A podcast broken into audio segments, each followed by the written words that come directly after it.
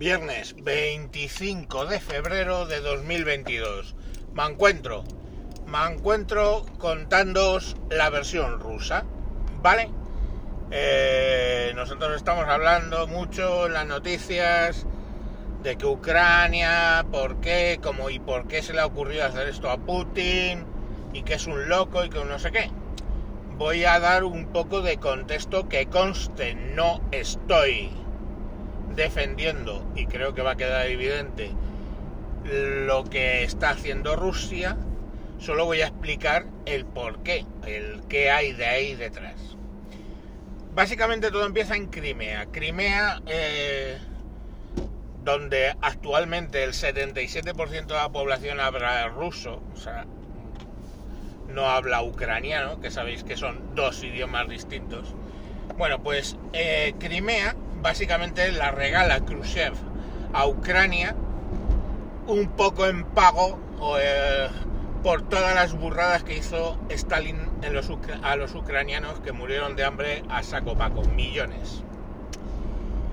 Bueno, eh, desde siempre Ucrania, Ucrania, eh, Crimea se ha definido como una república dentro de Ucrania, ¿vale? Como una eh, un Estado dentro de otro. Y tenía su constitución y ahí ha habido dimes y diretes desde los años 90 que, que, cayó la Unión Soviética y bueno, pues han estado un poco a tortas que si mi constitución, que si te la quito, que si te la pongo, que si te la pongo, que si te la quito, con Ucrania. Eh, de repente, bueno, eh, Ucrania sigue evolucionando en su desarrollo democrático y pide el ingreso en la Unión Europea, pide el ingreso en la OTAN. Hay un movimiento en Ucrania a favor de entrar en Europa, en la Unión Europea, y en un momento dado gana las elecciones un tal Yanukovych, eh, prorruso, ¿vale? Que paraliza de golpe todo eh, la negociación con la Unión Europea y por supuesto con la OTAN. Se montan una serie de levantamientos que se dio en llamar Euromaidán eh, en contra de Yanukovych y bueno pues eh, ese movimiento culmina con lo que Rusia llama un golpe de Estado por un grupo de ucranianos a favor del Euromaidán que hacen que se vaya Yanukovych eh, del poder. Eh, es un golpe, Rusia lo llama un golpe de Estado. ¿Es un golpe de Estado? Eh, es muy parecido, por no decir muy, muy parecido a un golpe de Estado. O sea, básicamente no le echaron, le echó el Parlamento, hay parte de o sea, hubo una serie de cuestiones un poco extrañas. Hombre, igual que extraño es porque Yanukovych estaba como presidente de Ucrania, eh, está claro, financiado por quién, ¿no? Por, Rusia. Que Rusia siempre ha tenido una creencia hacia Ucrania porque, entre otras cosas, eh, digamos, el concepto ruso nació en Kiev, el rus, ¿no? Pero bueno, y sin, sin volvernos a la Edad Media, tenemos a Yanukovych que se pira y Ucrania vuelve a su ser. Ucrania mm, sigue intentando entrar en la Unión Europea, sigue intentando entrar en, Europa, pero digamos que los gobernantes ucranianos no han sido los más brillantes. Hay que entender que, eh, por poner un ejemplo drástico, el actual presidente de Ucrania es un payaso eh, en el sentido figurado y en el literal, un payaso de la tele, como si Fofito se mete a presidente. Pero bueno, ahí está, a lo mejor valía, pero no, no vale, es bastante inútil. Y a las pruebas me remito lo que les está pasando, que decidió armar al pueblo y el ejército está tirando las armas y saliendo corriendo poco menos. Bueno, el caso,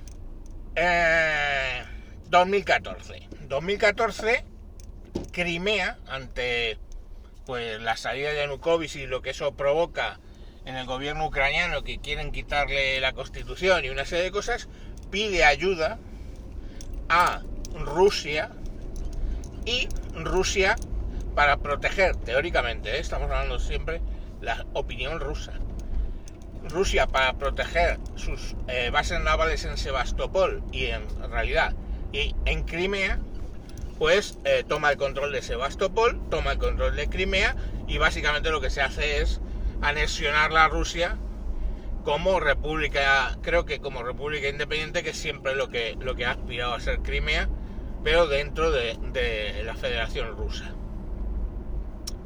Vale. Dado que a los rusos de Crimea les ha salido bien, en otras dos provincias donde estamos hablando que el 60% habla ruso, o entre el 60 y el 70%, que son Donetsk y Luhansk, no sé si se pronuncia así, eh, en esas dos provincias se levantan los prorrusos, y ahí vuelta a deciros, obviamente financiados por ya sabéis quién, por los rusos, por Putin, se levantan y eh, pues básicamente empiezan a declararse independientes esas, esas repúblicas, independientes de Ucrania. Eh, las fuerzas ucranianas del ejército ucraniano y fuerzas locales tratan de luchar contra los insurgentes, los insurgentes vuelta atacan y empieza una guerra civil eh, bastante intensa y que en el 2014 se firman unos acuerdos, los acuerdos de Minsk, donde eh, se dice, bueno, pues que van a hacer, van a poner unas líneas de control para evitar sobrevuelos, sobre, para no que, Ucrania no bombardee esas zonas, y bueno, pues como una línea verde para, para dividir las fuerzas, etcétera. Eh, se echan la culpa unos a otros, pero básicamente Ucrania se saltan los acuerdos de Minsk o esa es la versión rusa o la versión ucraniana los prorrusos se saltan los acuerdos de Minsk se siguen enzarzando 2015 Minsk 2 otros acuerdos con el mismo resultado creo que duraron unos meses y ahí se siguen matando. Hay que entender que según Rusia las violaciones de derechos humanos y eh, torturas, violaciones, digamos, no ya de derechos humanos, sino violaciones de mujeres y niños, eh, matanzas, etcétera, que estaría llevando Ucrania sobre las dos provincias estas, versión rusa, versión eh, ucraniana, pues bueno, que los rebeldes torturan y matan y asesinan y hacen de todo. La realidad un poco es que parece ser que los dos grupos se emplean a fondo y los que salen jodidos allí es la población civil rusa o ucraniana de esas dos provincias. El caso es que siguen allá torpes. En un momento dado, Rusia ve o dice que eh, la situación es insostenible que Ucrania está violando los derechos humanos allí, que está haciendo un genocidio y decide, aquí la frase, desnazificar esas dos zonas y desmilitarizar a Ucrania. Explicación.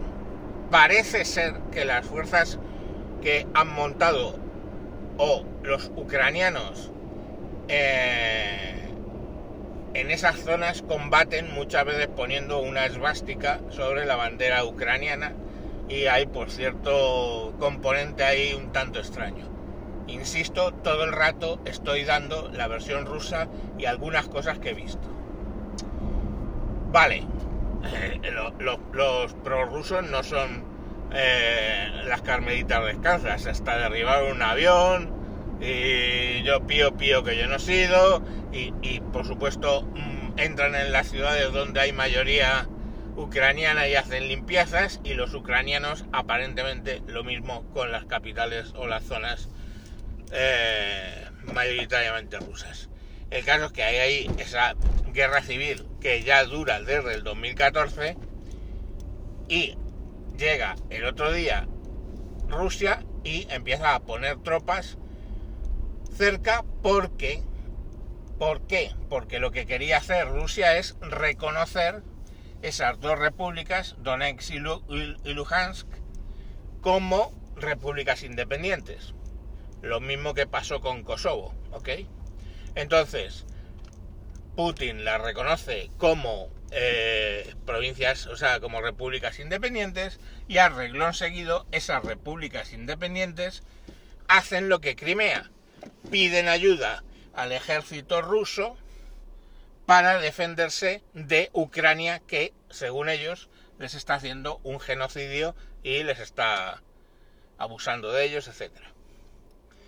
Entonces, al día o a los dos días de haber reconocido Rusia, Donetsk y la República Independiente de Donetsk y la República Independiente de Luhansk, pues entran a... Eh, invaden, ¿no? Rusia invade.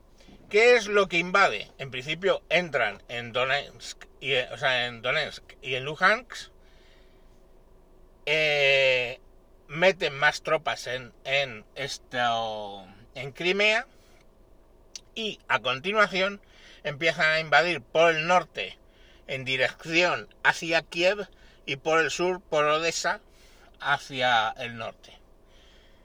Em, hay bombardeos, pero lo que dice eh, Rusia, insisto, estoy hablando de la versión rusa, es que solo están bombardeando las eh, cuestiones militares ucranianas para desmilitarizarles. ¿Para qué objeto?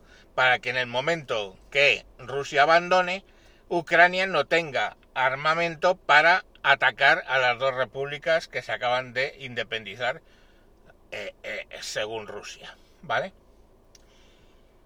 Y esa es la situación. Hay más provincias eh, con rusos, sí hay, hay más provincias con rusos, pero a lo mejor eh, rusos parlantes no llegan al 40%. La siguiente provincia, si, os fijáis, es el sureste, sureste de Ucrania. Primero está eh, lo que es todo Luhansk está, luego, o sea, Luhansk, Donetsk está luego Luhansk y luego hay otra provincia que tiene del orden de un 40% de población rusa y luego está Crimea. Y todo ese frente cerraría lo que es el acceso a un, a un mar que hay ahí pequeño que se llama Mar de Azul. Bueno, entonces la cuestión al final. Mmm, esa es la explicación rusa. Claro, a ver, estas cosas no son así, que decir, ¿quién puso a Yanukovych? ¿Vale? ¿Y por qué? Obviamente porque Rusia no quiere que Ucrania sea Unión Europea, por supuesto, y Rusia no quiere, porque, porque ya tiene el precedente de las de Letonia, Estonia y Lituania, que tiene a la OTAN y a la Unión Europea puerta con puerta, ¿vale? Aparte, en países, esos tres países donde hay una minoría rusa importante. Entonces, en Ucrania ellos no querían eso. Ponen al Yanukovych, luego fomentan toda la movida en Crimea, por supuesto fomentan toda la movida en Donetsk y en Luhansk y fomentan todo ese tipo de problemas, ¿eh? descalificando todo el tema del Euromaidán, o sea, del quererse unir a Europa. Eh, bueno, pues eh, eso es el trabajo que, están que han estado haciendo los rusos durante todo este tiempo. La Unión Europea ni Estados Unidos respondieron adecuadamente cuando se hizo la anexión de Crimea, Ucrania tampoco hizo un pimiento al respecto, todo hay que decirlo. Eh, y ahora, pues estas otras dos provincias, pues las van a, las, las han eh, dominado exactamente igual que Ucrania. ¿Qué creo que va a pasar? Pues poco más, o sea, llegará un momento que tengan suficiente eh, presión los rusos en Ucrania para que los ucranianos y, y la Unión Europea y Estados Unidos se sienten a negociar la negociación va a acabar como Crimea, Crimea, Donetsk y Luhansk se van a quedar como parte o como repúblicas independientes o repúblicas independientes federadas en la Federación Rusa y el resto de Ucrania pues a esperar a ver si hay alguna otra provincia con suficiente mayoría rusa para que monten otro Belén como el que están montando en toda esa zona que se llama Donbass, que es son esas dos, tres provincias que hay hasta llegar a Crimea, pues ahí el Donbass pues es lo que quieren, lo que básicamente son la zona donde, donde idealmente ellos quieren Rusia. Hay que entender que Crimea se divide pues casi un tercio, dos tercios hacia, hacia Europa y otro tercio hacia Rusia por el río Dnieper y bueno pues ahí se habla de que pues que Rusia quiere extenderse hasta el Dnieper y todo este rollo pero yo no creo que sea por ahí en los tiros sino más bien la zona del Donbass que es el sudeste sureste este ucraniano que es lo que quieren controlar porque ahí hay mayoría eh, rusa y por supuesto lo que quieren es que Ucrania sea una nación tapón entre la OTAN entre la Unión Europea y Rusia de modo que ese estado pues esté ahí medianamente manipulado o dividido o pisado por Rusia y siempre pretendido por la Unión Europea y bueno, pues estados tapón pues, ha habido eh, toda la vida. Mongolia era un estado tapón entre la Unión Soviética y China, etcétera, etcétera. Bueno, esto os he contado lo que yo sé de esta historia, ¿vale? Y poniendo acento en que entendáis cuáles son los argumentos que está dando Rusia al respecto. La realidad es, pues sí, creo que se ha hecho bastantes burradas por parte de, de Ucrania para reprimir a los eh, separatistas, se han hecho infinitas burradas por parte de los separatistas eh, en esa zona. Rusia está metiendo el pie, pues montando el lío con el Yanukovych para parar el tema de la expansión de la OTAN eh, y la Unión Europea con el tema de Crimea, con los temas de los separatistas estos absolutamente financiados y puestos con herramienta militar soviética, o sea, rusa, perdón. Y aquí inocentes pocos, la verdad. Y bueno, todo eso en un país que, insisto, está dirigido actualmente por un payaso. Y con esto y un bizcocho, hasta mañana a las 8. Adiós.